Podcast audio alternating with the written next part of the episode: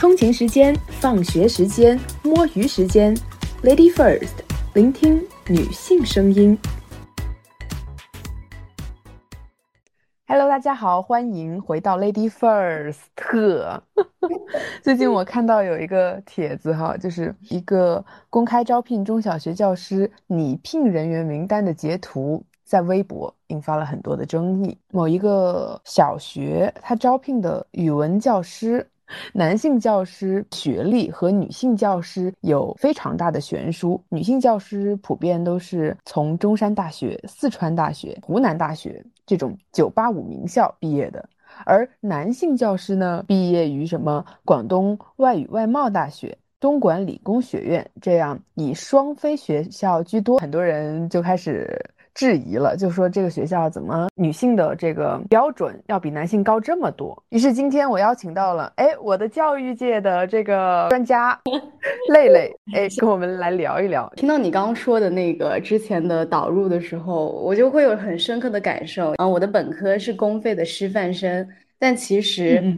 公费的师范生里面，呃，有男生有女生，但大部分我们院校都是女生。然后，其实后来我入学的时候，我才了解到，虽然我们。呃，是提前批嘛，然后我们会有一个规定的分数线，你必须要达那，你才能去报名。但是很多地方男生他是可以降分破取的，对，所以我觉得就是也刚好，其实挺契合你刚刚说的那个，确实在有些职场上面，确实男女的呃要求会完全不一样一点，有时候甚至对男性会比较包容一些，对女性可能会嗯要求更苛刻一点，苛刻。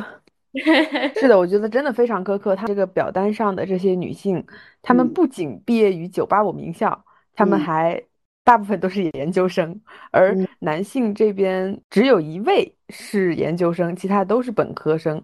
我刚刚没有注意到这一点，然后现在来补充一下，感觉更无语了。或许也有可能哈，是因为职业教师这个职业吧，可能是因为大多都是女性，然后有男性的话，其实。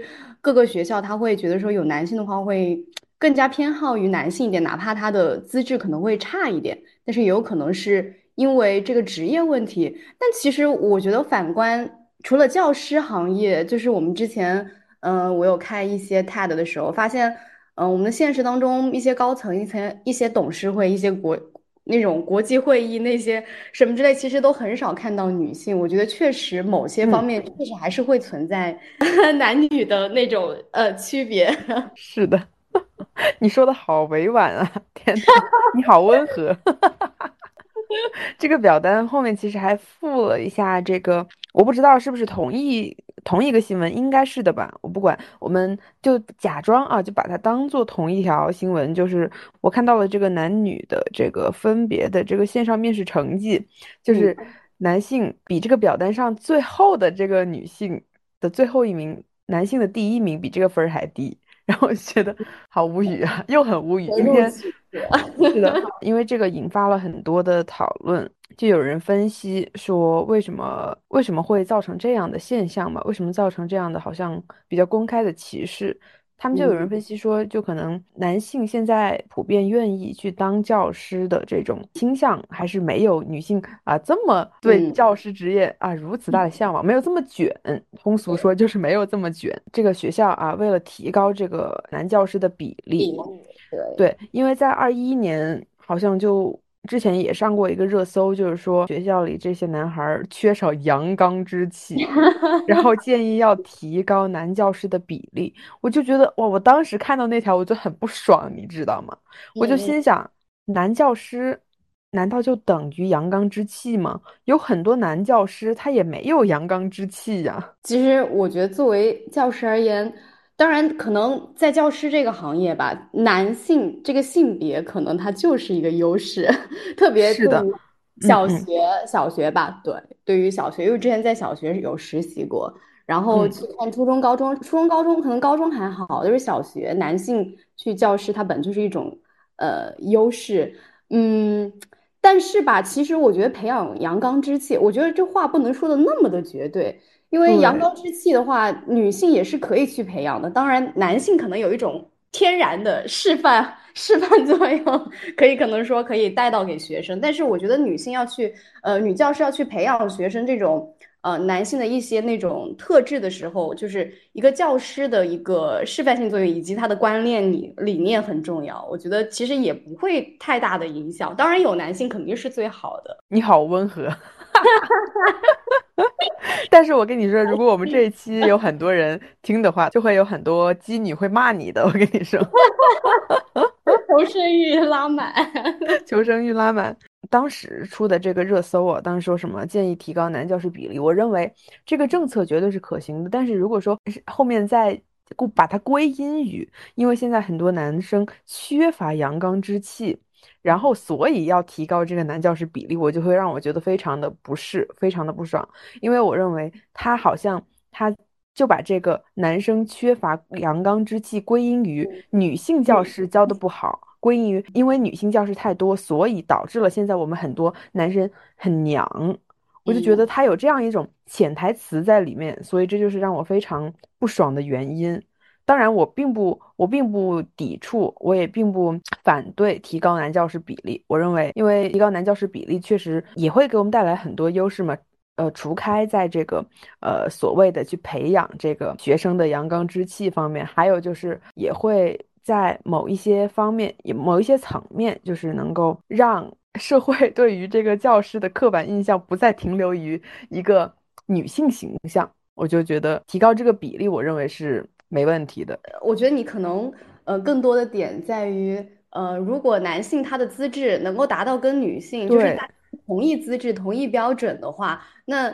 其实我觉得男生平男女的比例是平等是最好的，嗯 嗯，但是要达到这种，嗯是，但是问题就是现在男生的资质真的比女生要差很多，就是这个面试分数以及这个学历的这个层次方面来看，然后我认为就是可能他们上面说了要提高男教师比例，然后底下的学校呢他就响应这个政策，为了公平，为了这种。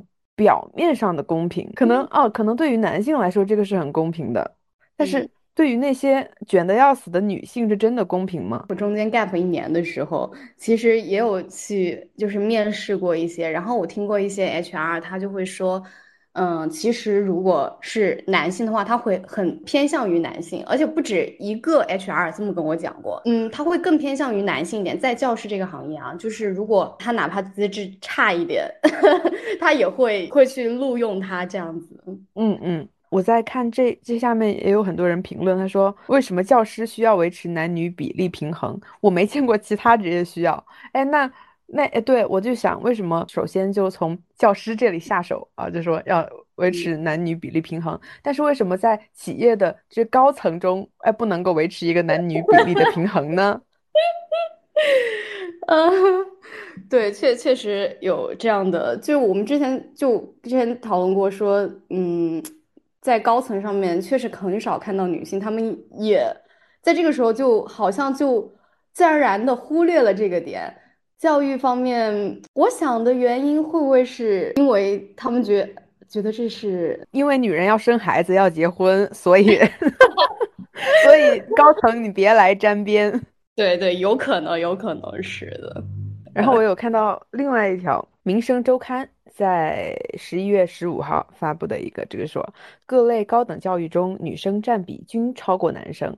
你看，国家统计局发布的啊，这个男宝别来杠啊，别说别说什么，呃，你身边的这个呃男生的学历普遍女女生高啊，这个国家统计局说的，不是我说的，就不论是本科生还是研究生嘛，然后他的这个比例都是要比男生高的。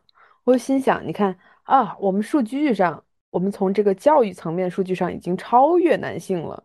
我们从最开始女性根本就没有接受教育的机会，到如今。我们的学历层次普遍，数据告诉我们，哎，我们好像已经超过男性了。但是为什么企业的中高层、企业的尤其是高层，女性的比例那么那么的少？所以说，这些高学历的女孩，她们到底去哪儿了呢？她们是不是回归家庭？她们是不是带娃去了？个人认为啊，其实你刚说这一点，我我自己也很有深同感受，就是即便是同学历。嗯，就我在英国读研究生的时候，因为大家学历就是入学门槛嘛，达那种门槛的话，大家其实资质都差不多，但是你又能普遍的感受到，就是男性跟女性的感觉是不一样的。某一些男性的话，我就我我身边的普遍，我感觉就是他会 说的那啥一点，就会感觉会比女性更加自信一点，就觉得，但明明其实都差不多，嗯，但是。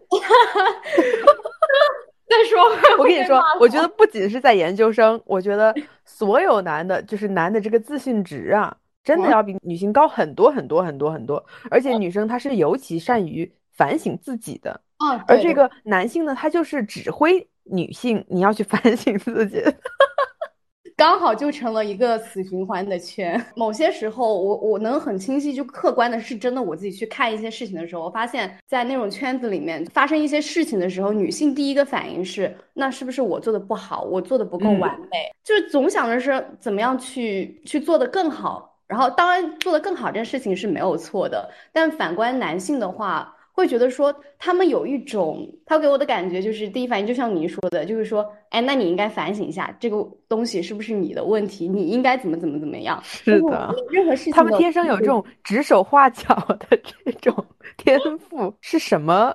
造成了他们这种思维模式，就是我特别爱看一些演讲嘛，然后里面讲的，我觉得很根本的问题，就是你说的那些女性都去哪了？呃，资质层面、知识层面，我们其实不说比，呃，按照数据，如果不说比他们好，至少也有差不多，对吧？我觉得根本的问题可能是在教育的底层逻辑里面，就是我们女性通常就很明显，就比如说我们去拍照，去美图秀秀，然后呢？去教会我们怎么样去笑得更好看，怎么样去拍照更好看。嗯，包括小红书整个社会的环境去引导都是，嗯，美妆啊什么之类的，都是要求我们啊怎么样去更好看，去精益求精，要求我们去玩。我们的举止得举止要合合大理，然后呢，包括我妈也会对我说，你要学会去依赖人。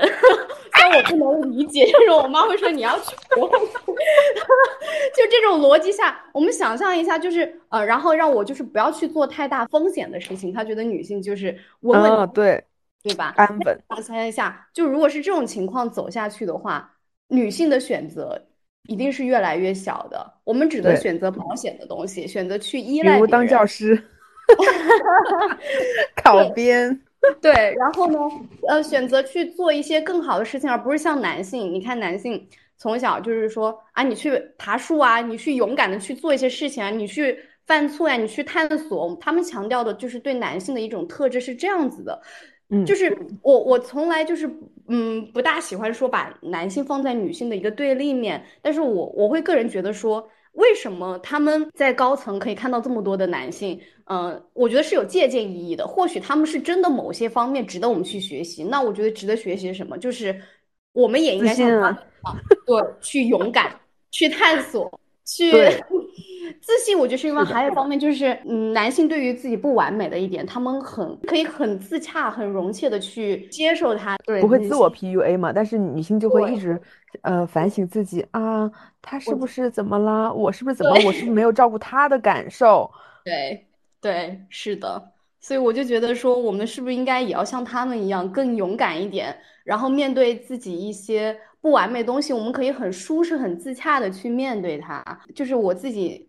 长大之后才清晰的感受到，就是每一次去唱歌嘛，父母那一辈人去唱歌，然后呢，我可以说我爸唱歌真的唱的巨难听，但是他就是很勇敢的去唱，他唱的就是特别难听，但是他很乐意接受，他说我就是唱成这样，但是呢，我很开心，我我很。享受，然后能够很乐意给大家去唱，然后大家觉得说，哎，这种状态很好，很自信，很感染大家。但是反观我妈，每一次说唱歌之前，哎，我我爸跟妈跟我妈说，我们有一个嗯那种家庭聚会需要去唱歌，然后我妈前几天一定会在家仔细的练，用用那些歌中那些 评分的软件，她一定要达到很高评分，然后去展示它。所以我觉得就很明显，就是女性会想着说。啊，我要做的很完美，我要把自己展现展现给大家看。然后，但是男性的话，他直接去去做了，那哪怕不完美有没有关系？他就去挑战，去去展示自己。我觉得他这样子的情况下，就是男性会有更多的平台，他们争取到了更多的机会，而我们女性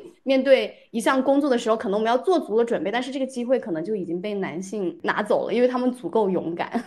足够的去面对自己，在不完美的情况下，能够依然去抓住这个机会。其实男性很多方面，教育方面、思维层面，我们都是需要去学习的。是的，就是你刚刚在说的时候，我感觉我脑海中有那种画面，感觉从小到大就是像你刚刚说的这种类似的，我觉得还有很多，就是除了唱歌，你刚刚说的就是呃，我们可以从男性身上学习。通俗一点来说，就是没那么要脸。就是，对，通俗来说就是，对，就是没那么要脸，就是不要脸呗。就是其实我有时候真的觉得不要脸就是一件好事儿。很多时候女孩就是太要脸了，因为因为社会对我们有这么高的要求，所以就造就了我们对自己也有这么高的要求。所以说我们总是会想要在所有人面前呈现自己最完美的一面。啊，所以我们疯狂的去 P 图，我们去学化妆，我们去学穿搭，社会在告诉我们，女性你要花很多很多时间在变美这件事情上，你才能够获得更多的资源。虽然说目前在这种父权社会上确实如此，因为男性他就是掌握着这种更多的资源啊，你更美了，然后男性可能更愿意把他的那些资源啊施舍一点给你。我有时候就会觉得有点奇怪，我想我到底是要顺应，因为在我没有资源的时候，我只能顺应这种模式。嗯，拿到了更多资源之后，哎，我再来颠覆这个模式，还是说我从现在开始我就要反对他们？哎，已经成了一个体系的这样一种。但是我认为又会荼毒女性，就比如说你刚刚说的，就是让女性的这种选择越来越狭窄的这个问题。你看，我觉得选哪条路径好像都不是特别的对，因为如果说我选择了，哦，我先顺应这个模式，等我拥有了权利、拥有了资源，我再来颠覆它，那这样的话也会造就另外一群女性，她们还是会面临更小、更狭隘的生存条件。但是如果我从现在就开始颠覆这种模式，可是我好像就变成了那个空喊口号的人，我这个真是一个让我现在都没有办法觉得可以，哎，有一个可以解决的这个办法。然后我我的观念吧，我可能会更加偏向前者。因为我一直是一个比较反对太激进的人，因为我觉得任何就像我们之之前很多的革命，很多的那种争取的权益，它都是靠很长时间去慢慢换取的。我的感觉是我们需要边顺应，然后边去改变，因为没有顺应，我们没有资源，没有办法生存，生存才是本质。如果有了生存之后，然后你有这样的，但是我觉得意识都是得一直存在在我们心里，慢慢的。顺应之后再去慢慢的去改变，去这种情况，我觉得绝不是一代人能够唤醒的。就我觉得需要很多代，然后慢慢慢慢去。当大家不再讨论男女权利这个问题的时候，我想这个时候应该，嗯，大家就已经很平等了。当然会有这种问题，就说明这个问题它还是个问题。是的，哎，对你刚刚说的，就是说有这个意识就特别重要。就比如说，假如我选择了第一条路径，我在知道这个模式它是错误的，嗯，这个体系它是非常不适应女性生存，嗯它是不断挤压女性生存空间的，但是我。知道它是不对的，我只。要永远记得它是不对的。那么在我获得了资源，我生存下来之后，哎，假如我进入了中高层，那我是不是可以为女性提供更多的机会？我是不是能把这种，哎，所谓的刚刚刚刚我们说的这种，呃，表面上的平等维持一个比例啊，然后这个男性，呃，然后就这样降低了男性的标准。那等我获得资源之后，那我是不是就可以把女性的标准降低，然后把男性的标准抬高起来？嗯。我觉得降低跟抬高这个，我倒是没有去思考过。但是我觉得你说那个，我我很赞同，因为我们现在说话，如果处于一个很弱者的情况下，你的说话就像你说空口口号一样，是没有力量的。只有当我们有一些资源的时候，我们可以带到一种示范性的力量。虽然说前期可能说没有办法去施展它，因为没有力量是。这个没有办法。当我们获取到一些力量，我们有示范作用的时候，我们可以给到一些人一些影响的时候，我觉得那个时候可能能给大家带来的东西就会更多一点。好了，我和解了，我要努力变成中高层。搞钱，我要变高层，我不当中层。全搞事业。我们刚刚又其实触及到了一点教育底层的这个逻辑的区别，就比如说，女孩你要做一个完美女孩，你要矜持。你要持家，你要贤惠，你要安稳，而男孩与之相反，就是告诉你要勇敢，要探索，要搞事业。女孩就是搞爱情。我们就可以，嗯，再聊一聊，通过我们自己的观察吧，就是感觉这个社会还有家庭对于男孩女孩教育层面上的一些区别。在我受教育的层面可能没有，因为我家我还有个妹妹，都是女孩嘛。嗯，然后的话，我爸其实从小有那么一点把我当男孩子在养，他更多的劝我就是，我我生命中有很多节点，突然性的一个转变，一个成长性，都是我爸告诉我勇敢去探索，确实最后得到了一个很好的成效，也有个很好的结果。好 羡慕，我真晕了。我之前是一个，嗯，虽然说我现在是研究生，但其实我之前是一个特别叛逆、特别不爱学习的人。我就是，然后有逃课啊，就那种就逃晚自习啊、翻墙啊、谈恋爱那种，就特别叛逆。就这个话说的很长，但是因为我爸就告诉我，你要去勇敢，哪怕你错了也没有关系，错了也是你成长中的一部分。相对于我妈对我的教育，跟我爸对我的教育，我有很明显的感觉，就是我妈就会跟我说，呃，包括我读研这件事情，因为我之前我我刚刚有提到我是公费的师范生，如果我要出国读研的话，我我我是本来有编制的，就是对我们是签了合约的，是那种签了卖身契，当然我不知道啊就是去违约这种事情啊，但是因为个人的一种呃理想和追求变得不一样，包括我大学的时候，我爸第一次就是。让我去美国独自去美国，第一次出国就是去美国，然后让我在那儿待了几个月，然后完之后我就对外面的世界很有很有欲望去探索。后来的时候，本来想稳稳当当的，我就毕业就直接有编制进学校就好了，因为编制也很难进嘛，我直接有，然后就挺好的。我我妈也觉得说，就她对我的感觉就是我她的 KPI 一样，就是完成我人生中的呃倒数第二项吧，啊倒数第三项就是有稳定的工作，然后结婚，然后生子，她已经完成了这。一项他就觉得 对这个选项很保险，大家都很喜欢。然后，但是我说我要去读研，然后当时考雅思，我就考考了。然后我爸跟我说：“嗯，那你就去读研吧。然后违约的钱我给你违约。”然后我妈就坚决反对，包括身边很多人都反对，特别是我妈的一些亲戚，他就会说：“哦，懂。”你读那么多书干什么？还要读书？你有编制在家生孩子不好吗？就会有很明显的这种差距，然后对我妈会有一点冷嘲热讽。但是我爸这边可能男性偏多一点吧，我妈那边就是她姐妹比较多嘛，我爸那边有兄弟啊，然后什么之类的多一点。他们的感觉就是去吧，就挺好的，你能够去读书，能够有一片天地，哪怕。我可以说，这个钱我在英国读书这一年钱也赚不回来，但是我爸就会觉得说，嗯，女性需要去见世面，然后特别是女性，他觉得你需要去见世面，你需要去有自己的思维。我爸就是任何事情你跟他商量，他会给到你一个建议，但是他说最后随便你，他说你自己要商量好。我不希望我的选，我给你的一个答案。然后会影响到你，只要你自己选择，你不后悔，那什么问题都不是问题。因为我很感谢我爸，就这种，不然的话，我可能如果是我妈的话，我爸说了，如果是你你妈。在这当当家做主的话，估计你这个学你 也别想上了。就是就很明显，男女的教育方式会不同，也引申了就他们对一个女性的价值观的观念会不一样。对，就是你刚刚说到，就是说可能你妈那边可能是女性比较多，然后你爸那边是男性比较多，所以让你更多去探索。他们可能另一方面也是把你当男孩在养。但是呢，我就在想，因为我是有一个哥哥的，嗯，然后哎，我哥。他已经，他相当于就是你的角色了，你知道吗？你们俩就是探索、勇敢的那种角色，是吧？那我，那我可能就，他们对你妹妹的教育是怎样的？也是像像你一样的吗？呃，其实好像有那么一点差别，就是可能因为在学习成绩方面，就是相对来说我妹会差一些。然后呢，我爸有说过一个很明显的话，他就说我我之前有跟我我爸说，我说要不要让我妹出去就读书啊，就出国。我妹很想去日本嘛，她对日本文化很感兴趣。然后我爸就是可能会有点不大想，感觉因为可能是因为我是长子吧，所以他把我当 我需要有这样的力量去，有可能是这样。好搞笑，就哎，我觉得就是哎。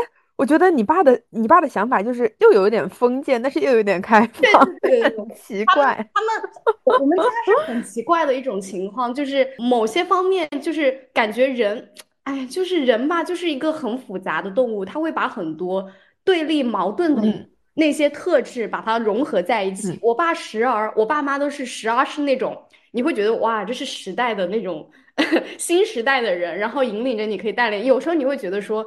啊，你怎么可以这样子想？怎么还新潮遗老见 就会这样？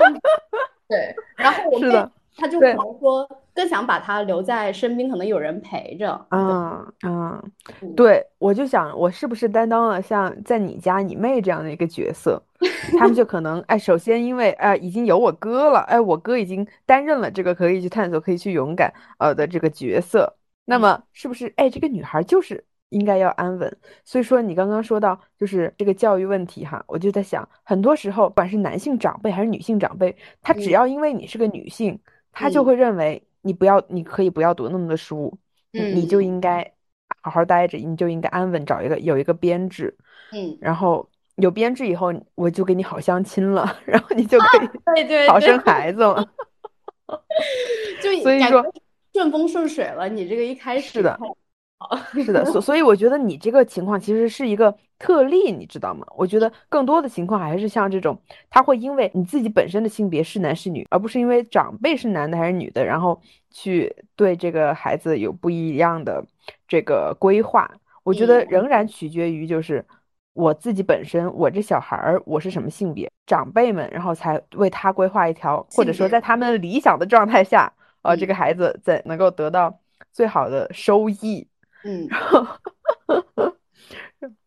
对对对，特别他们那，我真我真的很明显，我身边的人的时候，包括因为大家读研嘛，所以像我这个专业，因为学的就是 TESOL 对外汉语，呃，对外英语嘛，然后大部分都是中国人，然后出去的时候就很多中国朋友，然后其实很明显可以感受到，其实他们出来读书，身边有很多反对的，就是我能听到很多声音，他们。在我们在一起吃饭聊天的时候，他们也会谈论到说，嗯，自己很多亲戚朋友也是说，女孩子读那么多书干什么？对，所以我觉得能够。呃，当然，在家庭经济，就像这种，就是可能是中层的阶级吧，能够让女孩子出去读书的时候，其实我能还能感觉到，其实哪怕是中层阶级，他已经有一定的经济实力之后，但是有一些思想还思想仍然难难以改变。对对对，还是会有一些东西去干扰他们，他们还是会有这种争议。所以我想，中国我不说，我不知道高层的那种阶级什么样，反正中下层阶级还这样。感受到至少三分之二吧，你会有这种感觉，你会觉得说大家的声音还是说，嗯，女性要保险一点，少去承担一些风险。然后男性你就可以，啊，男性我听到更多就是父母说让他们去读博，那我跟我妈说读博的时候，我妈就要疯掉了，她觉得你这样怎么嫁得出去？对，然后说你这样谁敢娶你？然后说你赶快找个工作吧，你就是。真的就完成 KPI 一样，我的人生目标读书，读完书出来就是工作，稳定的工作之后结婚，结婚生完孩子，然后他们这一生就大事完成了。对，我也跟你有一个特别一样的感受，就是我感觉，呃，起码在湖南啊，我不是地域黑啊，本人就是湖南人，包括磊磊也是湖南人。对，对我们都是湖南人，我就感觉身边好像感觉就像你说的，三分之二的人都。有这种，我觉得还是这种，我是不带贬义的啊，不带贬义的就称之为小农思想。我认为他就是小农思想，他就是觉得，首先他们会担心你出国以后的这个安全问题，他们总是觉得好像这个世界好坏好坏好糟糕，然后女孩在外面就好像随时随地要面临着更多的这种危险，虽然说这确实。嗯嗯，是真的，因为因为这个体制，因为这个权力制度的问题。嗯嗯。然后然后还有就是说，就是你刚刚说的这 K KPI 的这种观念啊，稳定的工作、结婚、生孩子，然后对，很明显的体验就是你刚刚在说的时候，我想到了我妈。你知道，因为我我这一年差不多在家里待了一年，我也没有去找工作，我也没有去干嘛，就在家里呃玩一下，备考一下，然后就，然后我妈她就很急，你知道吧？她急得要死，我不知道，我以为我我咋了？她非常急，她急的就想，哎，我女儿怎么这么不顺了？怎么怎么考考试嘞？总是要差一点点，总是差一点，她急得要死，她还想去给我算命。然后她就心想：哎，我到底是哪里出了问题？就像你刚刚说的，三个 KPI 一个都没有完成。最重要的，首先就是稳定的工作。好，稳定的工作没有，后面反谈了。OK，那么他就非常急着想让我找一个稳定的工作。就是我一天不稳定下来，他就就很难受，他就很难受，他就很慌，他觉得我在婚恋市场上没有价值，我以后会孤独终老。然后那个算命的那个先生就跟他说：“你女儿多大呀？是二十一。”说。这么小算什么呀？你才二十一岁，是吧？这么小你急什么呀？然后他就不给我算，然后 笑死我了。然后我还是把它称之为不含贬义的小农思想吧，就是有一种阶级局限性。嗯 嗯，是的，是的。我妈就我现在二十四岁，我妈就觉得我爸。我我爸还好一点，我爸倒没怎么讨论，就是我妈会说，她觉得我是一个老女孩，你知道，我才二十四岁，我是个老女孩，她怕我嫁不出去，那你到时候你就不好看了呀，你现在就是怎么阶段就该做什么事情啊？我当然我知道，我就我很承认这一点，嗯嗯，什么阶段做什么事情，可是这个事情不是我想 就能想的事情，但是哦，我我我有一点很想说是。嗯，就是女性，她们对，就是我们之前说，就谈论女性，可能说，哎，你在家里稳定好了，然后你可能不需要读太多书。但是，嗯，我有一个朋友，就是有一个例子，就是他去杭州工作的时候，因为杭州很多大厂嘛，然后很多大厂的时候，他有一天给我打了一个电话，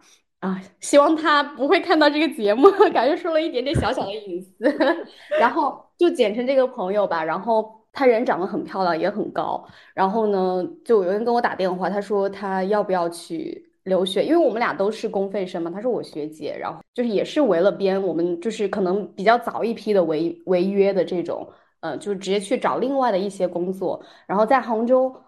呃，他谈了几段恋爱，都是跟大厂，比如说阿里啊，什么那种华为，我我具体我不是很清楚啊。然后他就跟我说，他有困扰，他想去留学。我说你为什么想去留学？是想去见见世面吗？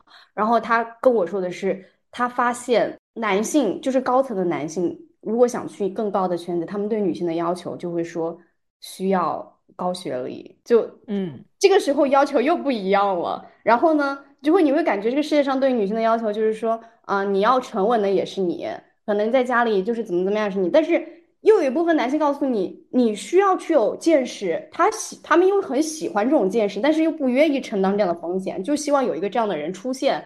然后天呐，我就觉得这个好矛盾，到底要女性怎么样？然后你就就他就一直跟我纠结这个点，他说他要不要出去留学，要不要去增长自己的见识？我觉得增长见识没有错，但是我当时很反对一点，就是为了去。博取男性的喜欢，去换一个高的学历，我觉得是一个我不大认同的点。当然，我认同你就是不断去提升自己，然后遇到了更好的人，我这个我是觉得很鼓励他的。所以你会觉得说，哇哦，就是嗯，要求就真是有一点五花八门。是的，我觉得你刚说的非常好。我们就是永远要记得出发点是什么。你刚刚说的就是，如果说我们是为了自身啊，可以去。更好的提高自己，然后遇到更好的人，这个就是当你在不断的搞脑子，让你的脑子丰富起来的时候，就很多东西它都是附赠给你的。对，就你会顺势而为的，你就莫名其妙得到更好的工作，你就会得到更好的，你就会认识更好的人。嗯，然后而不是说我为了认识更好的人，我为了向上再去提升自己，就这很奇怪，这个本末倒置了。我觉得这很不女权，这个我真的要狠狠的批评。希望他不要听到这个节目，虽然我也是这么跟他说的。对，我觉得，嗯，无论其实，我觉得倒不是说女性，女性说就要做自己。我觉得作为一个人，她就是要做自己。对，要的是什么，而不是讨论男性需要做自己，女性需要做自己。为什么男性不需要讨论？是他们已经做了自己，一直都在做。对他们一直在做自己，可是女性就被规训为你要，你好像就是男人的附属品，依赖他。然后我们一直不习惯去做自己，我们也不敢做自己。我们在漫长的历史中，我们从来没有做过自己呀。对。所以这才是一个问题，才会拿出来被讨论。从从来没有听说过哪个话题男生要去做自己，他们做的好，这是我们需要学习。所以这样你知道吗？就会就会让这个男生觉得很奇怪，就是说你们这些女的总是标榜自己是独立女性，你们还哔哩吧啦的，他们就哎，对我之前也提到过，为什么我没有从来没有提到过什么独立男性？就是在他们。的脑子里，就可能我本来就是独立的，但是女生不是，女生本身她不是独立的，她也不是能够做自己的，所以我们才会把这种好像很远古的这种议题哦翻出来，在讨论讨论讨论，一直在讨论，然后这中间呢，在讨论的过程中，就会导致男女对于这个这些议题有很多不同的偏差，他们就会觉得说你们在干嘛呀？因为他们很不理解这个事情，不理解你们到底说的做自己是什么东西，嗯，因为他们从来没有经历过不能做自己的这种状况，他们从来没有体验过这种感觉，所以他根本就不能理解你为什么每天都在喊口号说我要独立，我要做自己，所以就引发了这种很多理解上的偏差，然后导致这个我们这个运动的进程越来越缓慢，甚至还在反复倒退，嗯，所以就是其实。嗯，我们有自己的意识，知道自己想要什么，去追求什么，这个真的很重要。我我不大喜欢的一个点就是，我的追求，我的想法是别人告诉我的，或者是说我的另一半告诉我说，啊，我觉得怎么怎么样，而是你要去怎么怎么样。对，你要扔掉所有的东西，从内心里想你需要的是什么，你想要的什么，包括你对男性的一个呃理解要求，不是在乎说有时候说啊。包括父母也会说，你就应该找一个有钱一点的，保你后半生，或者是特别有能力。当然，我觉得这都是很好的一个个人的一个特质和性质。但是从你内心来讲，你抛开那些，嗯，我最近也碰到一个朋友，他家里特别有钱，自己也特别有钱，他长得也特别特别漂亮，但是他就会担心说，嗯，他跟一个男性在相处的时候，他就会一直考虑到说，呃，他的家庭情况怎么怎么样，他。你可能很明显能感受到他忽略了他到底喜不喜欢他这一点。嗯，对，我觉得可能是啊，我们就是社会在塑造塑造你的时候，就塑造女孩的时候，他就让这种家庭条件或者说这种莫名其妙这种外在的东西，嗯嗯，逐渐变成了一种标准，然后让这个女性就认为自己要应该照着这个标准，照着这个社会标准去找，那就应该不会出错。但是我们很少能够去内观，去观察一下自己的内心世界，去找到自己需要什么，或者说我想要什么。我们没有受过这样的教育，没有受过这样的训练，所以说我们只能照着社会上的这种呃标准，这个好像最稳妥的这个标准去找找一个，哎，最好是呃这个父母啊家里一定要有社保，一定要有退 休保，就是那个退养老金。然后什么哔哩吧啦的，反正就女孩确实也一直不知道自己想要什么。可是男生他们很清楚自己喜欢哪种呀，他们喜欢长得漂亮的，他们嗯啊黑丝，他们喜欢，他们就很能够去知道自己想要什么。可是女孩总是迷茫的，总是觉得更多的去考虑她的外在条件吧，就可能为了过上一个更加安稳的生活，然后又基于父母对她的要求。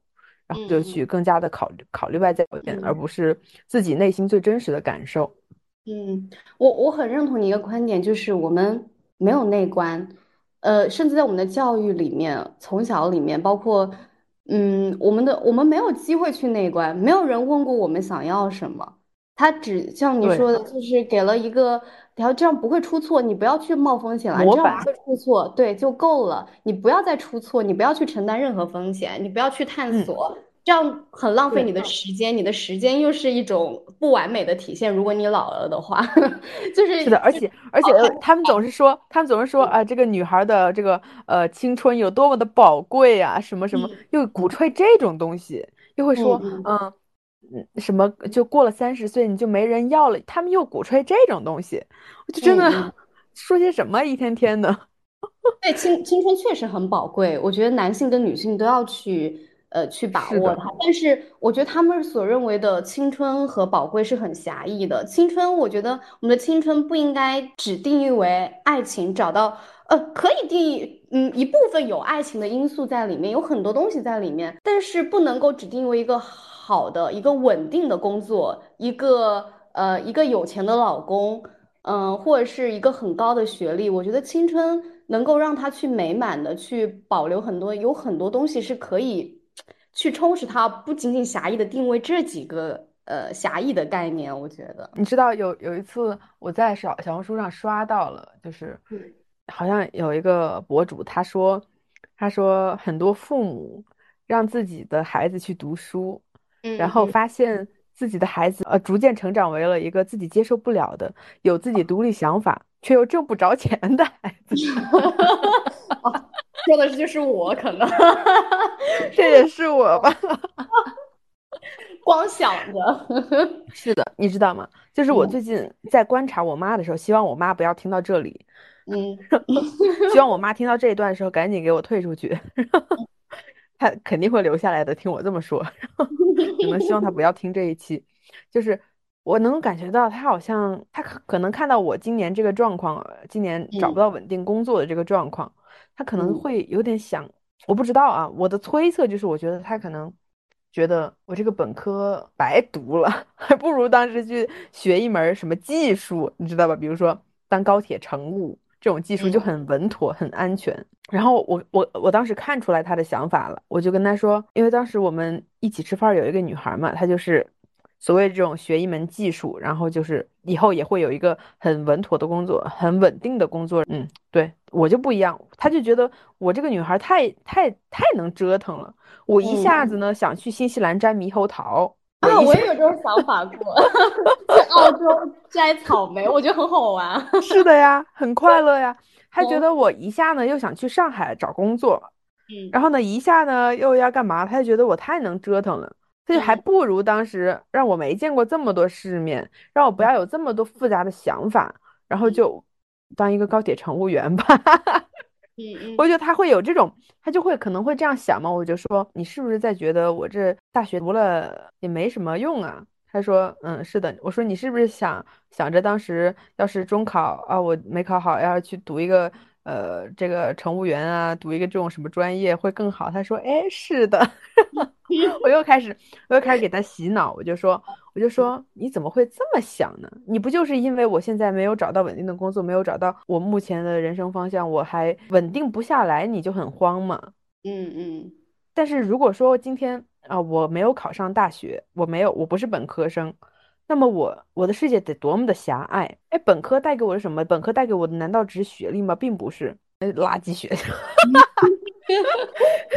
我真是敢说话呢，没事，这破学校。它带给我是，就是我这四年吧，我觉得更多的是我自己探索的一个阶段，是我自己探索的一个时期。其实跟学嗯校没有太多的关系，只是说我可能相较于他们过早的去进入这种职场，进入这种稳定的生活，我有了更多的时间去探索更广阔的嗯天地。我接下来想再去读研究生，我想去新西兰摘猕猴桃，也是我希望我有更多的时间去探索更多的嗯可能性。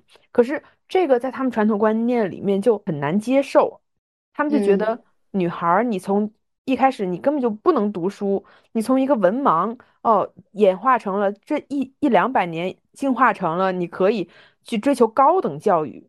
你可以跟嗯男孩儿坐在一起学习，你们可以在一个教室里学习，这已经就是很大的进步了。这已经嗯就是就顶天了吧？我觉得可能就是在他们眼里就觉得，呃，他们既觉得女孩儿需要去接受高等教育，另一方面又怕这个女孩儿太高了，又怕这个嗯，女孩儿 接。受了太多的教育，他们一方面又有有这种期待，另一方面又有这种担忧。嗯，是我我妈也是这样。我我回国的时候，我呃，因为我现在还在等毕业证嘛，虽然我有一些兼职的工作，就是为了摆脱我爸妈的束缚。因为你如果伸手找他们要钱的话，就是会活的，就是那更加的压迫我的思想，我的自由。所以我现在会找一些工作。当他回来时候跟我说，他说你，我让你出去读书，就是为什么你现在还是这样一种情况吗？我现在可能说处于一个比较 gap 的阶段，还一直在等待嘛。对对。然后就我我在想，为什么？就是中国的情况，gap 一年会会怎么怎么样呢？有时候我觉得去思考一下人生，才能更好的去有一个方向，我才知道我想要什么，我在我才知道怎么去走呀。然后呢，他们确实像你说的，一方面渴望你去，嗯，你去有一个你要有思维，你要像现代女性一样达到一个什么样的标准，但是你不能太高了，你只能达到这个标准就够了，再高你就变成异类了。然后我妈再高你。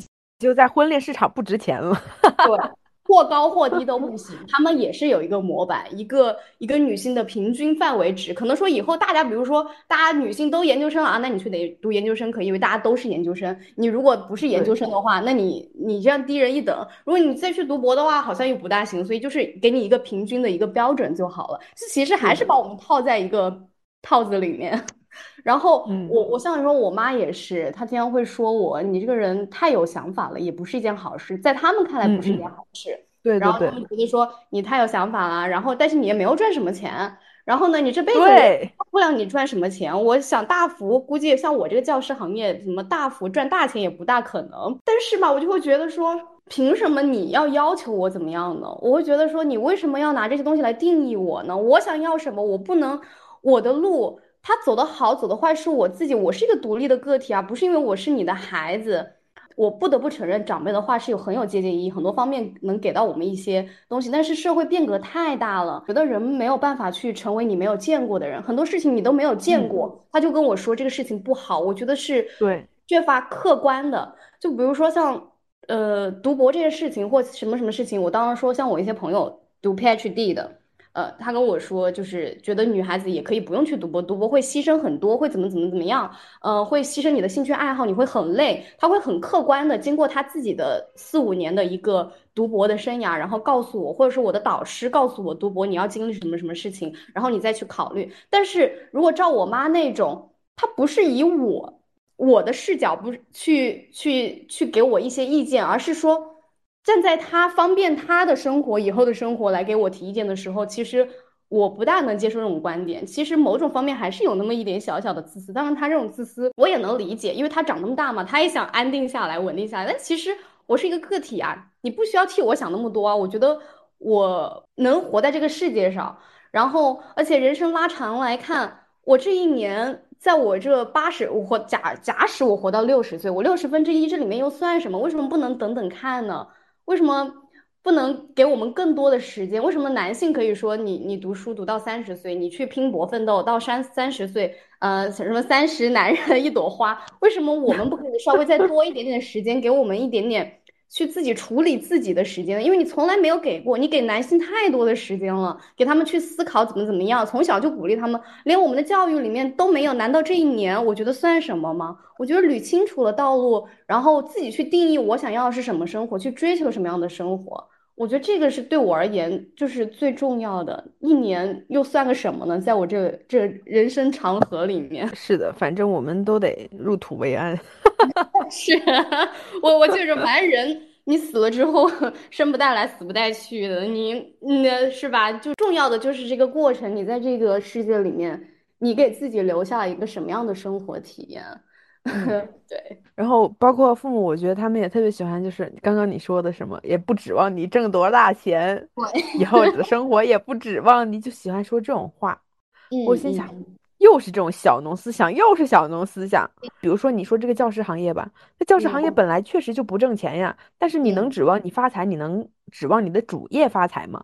对，就我就会觉得，那我你当教师也不一定，你这三百六十五天你都要去当教师，你都要一心扑在工作上吧？你也有其他的时间，你也去搞副业，你也可以挣大钱呀。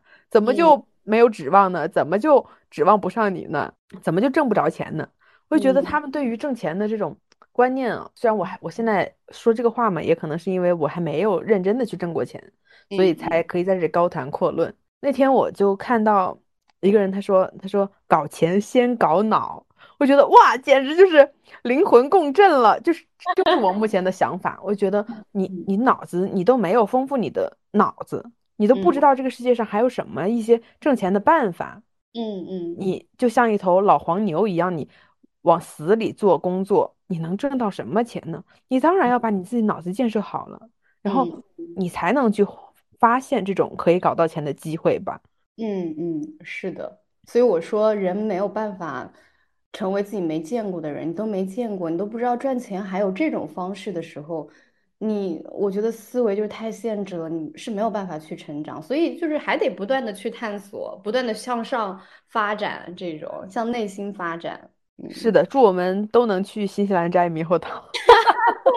因为其实像你说，嗯，在本科的时候，其实重要的不是你学学学到了多少知识，而是你有一种能力去辨别世界，去分析这个世界，客观的看待这个世界，然后去向上。的这种思维，我觉得去国外有时候也是这种感觉。我不是鼓吹国外有多好，只是人能够让我们见到，包括旅游也是。我特别爱旅游，就是我觉得可以看到不同的东西，然后你才够包容。你够包容的人，你可以接受很多观点，然后你在其中找到一个可能性。我我之前看过一本书，叫做。呃，一本英文书就是说，希望我在二十岁能知道的事情，就是说，世界上其实没有 bad idea，就是没有一个错误的 idea，重要的是你怎么去把它去变成一个好的 idea。你可以去不断的，就是可能在你的这个认知里面，你觉得这是一个不好的东西，但是以后你可以。把它去，比如说我们去协调、去创新，怎么样？它就可能会变成一个很好的东西。所以我们都没见过，都不知道用什么样的手段方式去把它变成一个好的，都不知道什么叫好的。当然，我觉得永远都没有一个最好的，这样就是永远你在不断的拓展自己的视野，找到一个最优的选项、最利于自己的选项。你都没见过，你根本就不知道。所以啊，但是这也是我妈很担心的一点，你一直在向上、向上、向上，你什么时候 是个头？对你什么时候 发展一下自己，稳定一下自己，以后你都人人老珠黄了。我妈就会这么觉得。我们刚刚聊到了，就是我们作为小孩的时候，哎，怎么被教育的，或者说怎么被装到套子里，然后我们自己是如何去解开这个套子，然后钻出来的，好有画面感啊！总结很多。然后接下来我想聊一聊，就是呃，我们作为长辈了啊，我们二十多也可以。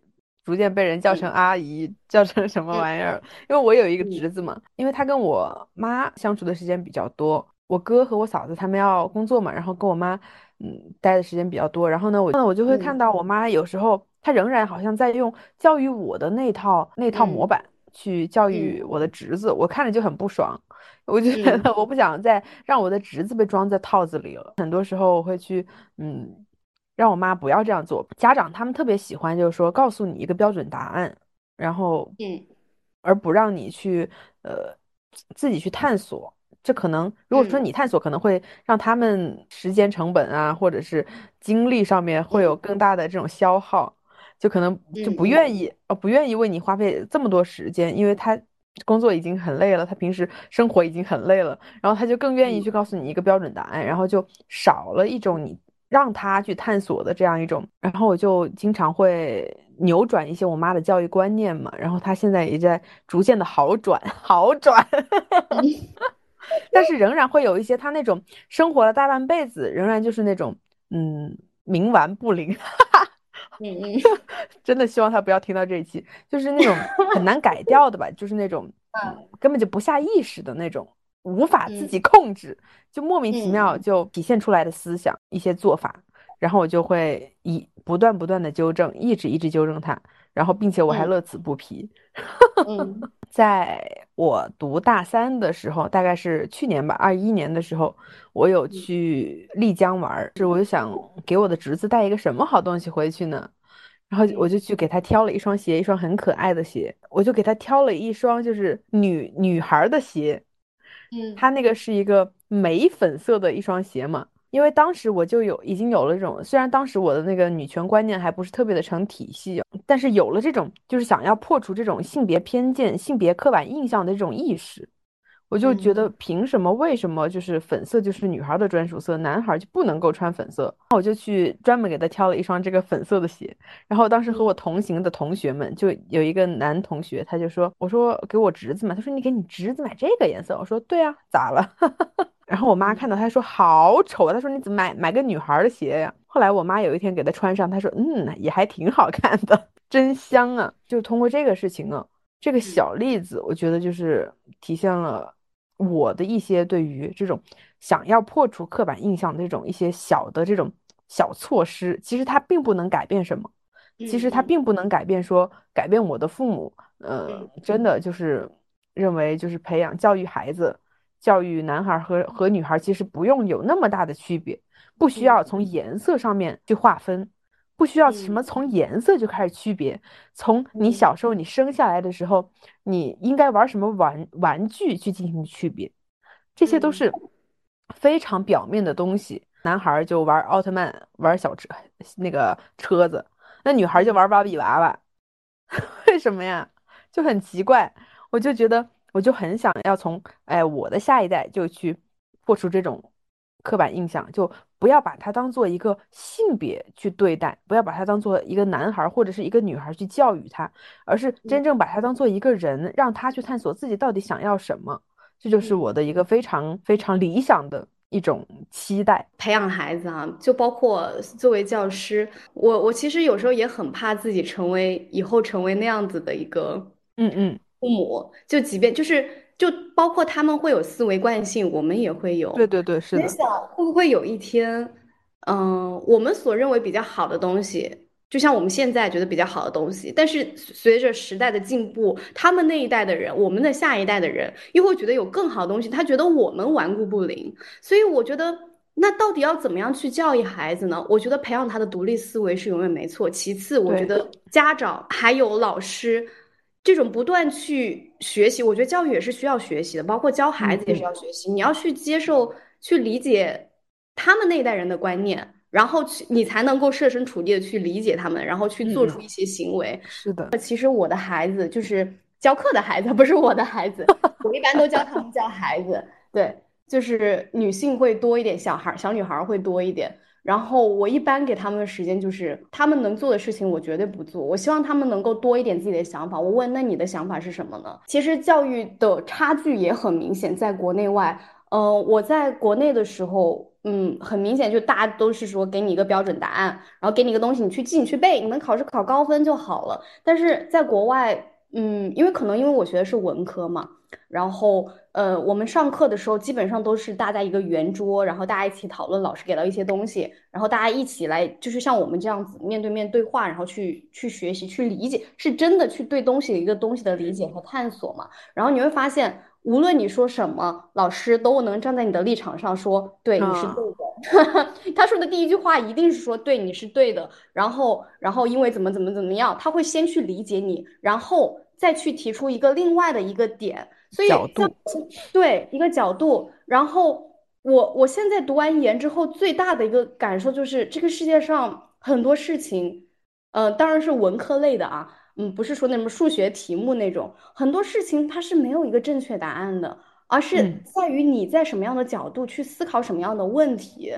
所以你说重要的是给给到一个什么样的理解吗？我包罗万象的把所有的方式、观念，然后东西都给你，在中国的教育可能就是这样。在所有观念，我把答案给你，你把它都记住，都背住。但是你虽然看起来像你之前说的，如果给一个答案，它好像看起来比较直接简单，不用那么费脑省事。但其实我觉得不省事，因为你看这一件事情有那么多方面你要去考虑，然后给到你，那每件事情都这样，那还不如培养一个孩子，或者是让他有一个独立的意识，自己去考虑。虽然说在培养这个意识方面，这个自我去理解、去分析方面去。探索方面，你看起来这一件事情要花那么多时间，但是这个能力一旦习得了，其实它是一个一劳永逸的事情。他这辈子如果理解，这辈子你都不需要再教了。你给他一个东西，他自己又能去分析。然后事情没有对错，我知道站在自己的利益上，比如说，嗯，很多东西会得出不不一样的结果跟观念，是因为他所处的环境跟他的立场是不一样的，我当然会选择一个最利于我自己。当然你会分析就很好，而不是死板的啊。我老师说过，我妈说过啊，这个点要怎么样？如果遇到这种情况要怎么样？那人会炸掉的。所以最简洁就是有一个清醒的、独立的、有意识的脑子。哇哦，你说的太好了，我觉得你刚刚就很好的总结了一下，就是。哎，从一个教育者的这个角度，哎，总 结了一下，就是说，哎，怎么去教育孩子？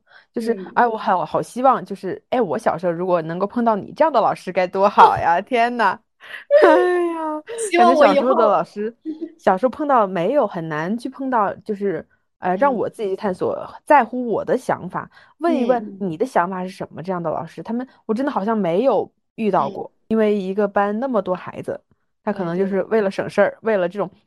短期的省事儿，为了他自己省事儿，但实际上对于孩子来说，这确实你说一点都不省事儿，就是 来说会嗯造成他思维上的一个一个惰性，他就很难去自己的去呃自己去思考。嗯嗯嗯，是。然后你刚刚还有一个点，就是说我们在教育下一代的时候，自己也是要不断的去学习。对对对，这个非常好，这个点也是我也是我一直很很这个信奉的观点。当然，我觉得只能说。可能我们这一代啊，在我们已经有自己独立思考的能力，我们教育下一代可能会逐渐去培养他这种思考的这种能力。但是，嗯，再往上一代的话，我觉得很难再去改变他们一些固有的思维，所以说只能反复反复的纠正吧，仍然乐此不疲的纠正。对我也我也很能理解他们那一代人，他们那一代人就想，天呐，这种思维四五十年。五六十年可能都是这样子，是的，尤其是他们小时候可能遭遇的那种教育，比现在还要更加的不民主，比现在还要更加的专制。但是他们已经想过说，把自己最好，他们理解为最好的东西告诉你是什么。所以我也很怕有一天我也变成一个这样的人，我我我我最我理解为最好的东西告诉了我的孩子，但是我的孩子告诉我，现在时代不是这样子。当然，我害怕这种事情，我很害怕我。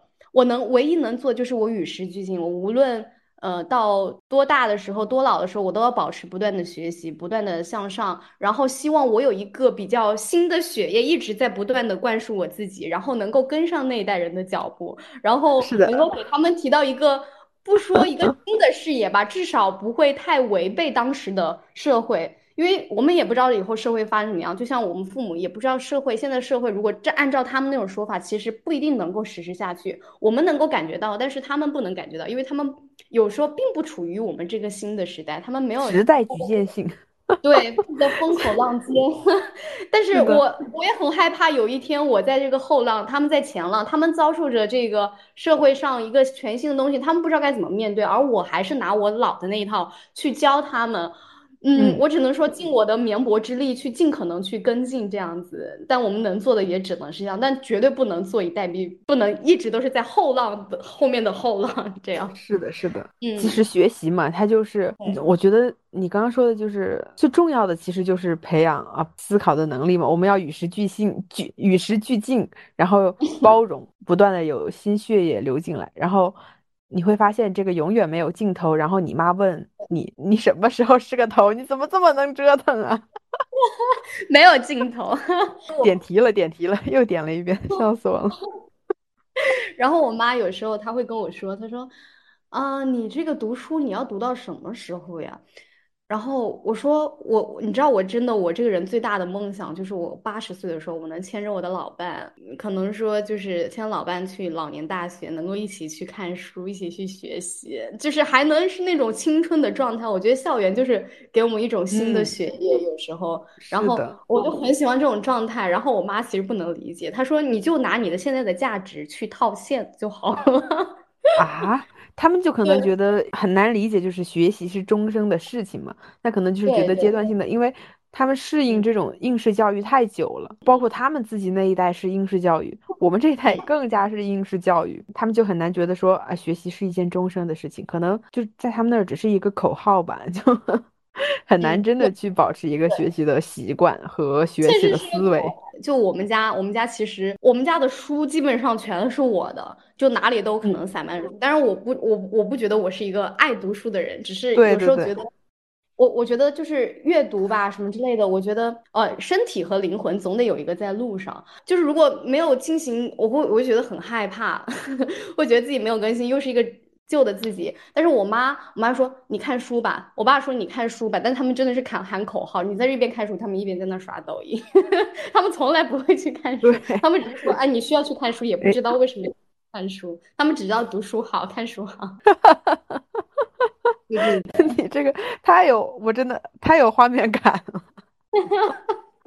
是是，可能他们小时候，我我只能推测，推测他们小时候可能学习是一件让人非常痛苦的事情。包括我在，我在感觉在我前面二十几年，我都一直觉得学习是一件很痛苦的事情，并且它需要我什么都不想要，一定要认认真真坐下来，认认真真开始到结束，这才叫学习。但是其实不是的，嗯，其实我们。躺在床上也能学习，走在路上也能学习，看着天空也能学习。学习，我觉得让这种学习的习惯一直从早到晚都伴随着我们，我们就会逐渐的，就是喜欢它，爱上它，然后。逐渐的去更新自己，成为新版本的自己，而不是说我一定要坐到电脑前，我一定要打开书，认认真真抄几页笔记，这才叫学习。这只能说是学习的一种方式。学习它其实我觉得也是多元化，可能在中国这种情境下，呃，你可能你的 K 十二教育里面，从小学到高中没有办法，你只能这样持续性的学习，你才能去。面对那么多竞争压力，但是其实我更爱有时候看一些书啊，去向上探索的时候是在大学，因为他给我的个功利性的目标没有那么多。对对对。他告诉我，你这种读书其实包括我，我之前在我们学校有认识，就是在诺大诺丁汉在英国的时候，嗯，因为我平常会兼职教跳舞嘛，我就收了一个呃诺丁汉的一个教授，一个是我的学生，但是。对，别人已经是博后了，然后他他会跟我讨论嘛，他他是我们学校的老师。然后他就跟我说，他说他已经读了一个博后，他想再去读一个博后。然后他他说一句一句话让我印象很深刻，他说读书读到最后就是取悦自己。我当时哇，对 我就觉得就是读书读到后面，像我妈说的，就是你你读那么多书，他觉得就是要赚钱，那一辈的观念就是这样子。但其实我去欧洲看的时候，你去哪里？去法国、去芬兰，大家可能在公交车上，大家都是在阅读。你说他难道是为了赚更多钱去怎么怎么样吗？其实就是在那个里面，他有一个。全新的自己，可能在里面获得了一种力量，反正就是一种，反正是一件很愉悦的事情。他觉得他取悦到了自己，不然他不会去做这件事情。因为如果论赚钱而言，他没完全没有必要再去读这一些闲书，可能是他在里面找到了某种意义。所以，我我当时觉得说，嗯，我我很认同这句话，就是读书读到后面就是取悦自己。而且在在我现在原来观念里面，我可能要每天，因为当时要考雅思，没有办法每天从早到晚就是一直坐在那儿就搞学习。嗯嗯，是的。现在我读研究生的时候，我每一天。嗯，因为研究英国研究生是一年嘛，所以就他可能不像什么美国，其他有两年，他时间压得非常紧。我没有放，我基本上没有放过一天假，但是我从来也没有觉得很累。嗯，但是我的生活我不能让它只充满了学习，我我的生活人生每一天都会需要有不同的板块。啊，我觉得学习。然后健身、运动、跳舞，然后社交，我觉得都要有，人生才能平衡。当然，你可能前半部分在中国这种情况下没有办法，你只能是学习学习。但是我觉得我现在啊，可以不用只是学习的时候，我觉得再让我去学习的时候，我发现好快乐。当我的意义不 再是定义为成绩的时候，就很快乐。是的，是的，我我也是今年才有这个感受的，因为我觉得。我觉得在我过去的二十一年里，我好像一直觉得，我感觉我父母对我的教育从来没有跟我，他们好像就是觉得你读书就是为了要得到什么，对你读书就是为了考上一个好高中、好大学、好高好中学，嗯，你读书就是为了以后能够有一个体面的工作，为了以后能够有一个嗯好的丈夫，就是一定要是这就是很功利的那种读书，就是功利性的学习。但是他们从来没有培养过你非功利性的学习，就比如说我小时候学那种学什么书法、学古筝，我学过特别特别多的这种东西，比还学过拉丁，反正特别特别多。我甚至还学过体操，你知道吗？这很恐怖。反正我学过特别多，但是我很难有坚持下来，因为我可能比本来本身就比较三分钟热度，然后我我爸妈在考虑我在学一门特长、学一门技能的时候，他们可能考虑的不是我开不开心，嗯，不是我能够从这中间能够获得什么样的东西，啊，不是我能能不能在这个这个技能里面获得我灵魂的成长，或者是我精神的这种丰富，他们其实不会考虑这个，他们想的是这个东西好不好用，想的是这个是在你高考的时候能不能加分，你能不能走艺术特长，怎能不能。好用，能不能考级，能不能过几级？嗯，但是很少会去关注你内心的成长。你从这个古筝里面，你有没有？你弹它的时候会不会觉得快乐？他们会很死板的，就是指标化，就是说你每天要弹一个小时，或者是要弹多少遍？你每天书法你要练多少页？要写多少个字？他们会量化，嗯，但是不会说你真的快不快乐？你真的他给你。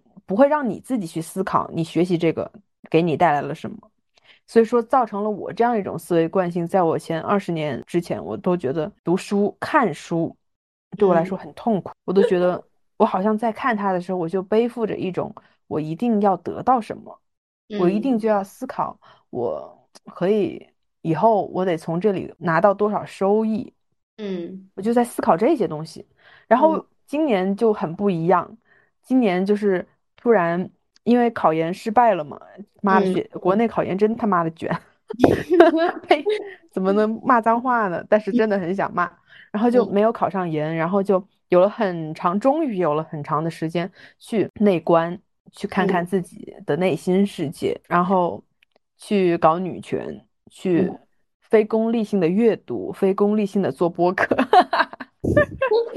对，就是就是突然突然获得了这种。能力，嗯，就是以前从来没有具备的这种能力，以以及以前从来没有形成过的思维模式，嗯，我现在读书的时候，我再也不用去想，我再也不用觉得它是个累赘，觉得我要从中间得到什么，要从里面得到什么样的收益。我搞女权，我能不能进妇联，是吧？或者是我能不能？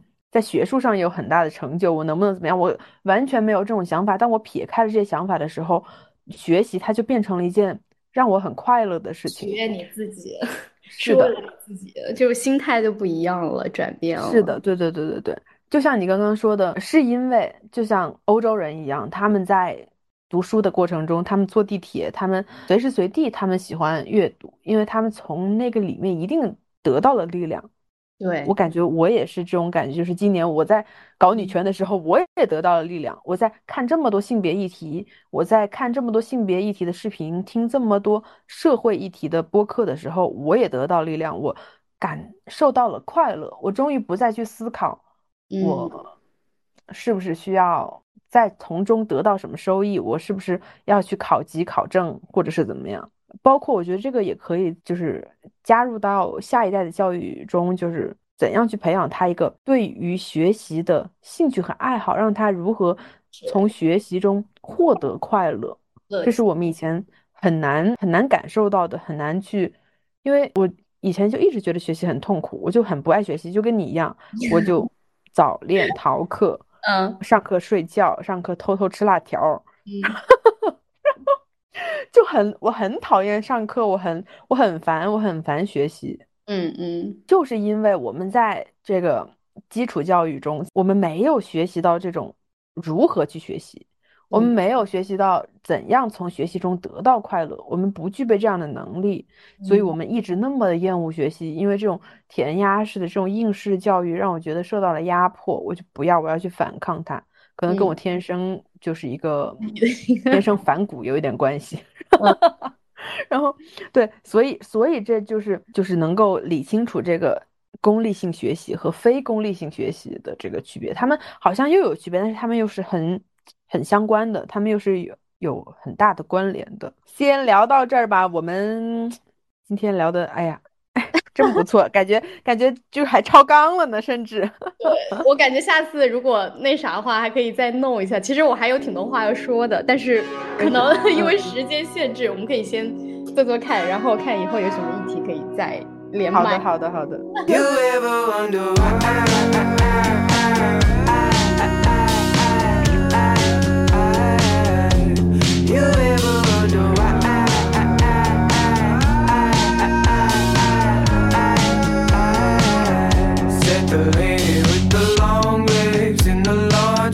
Lipstick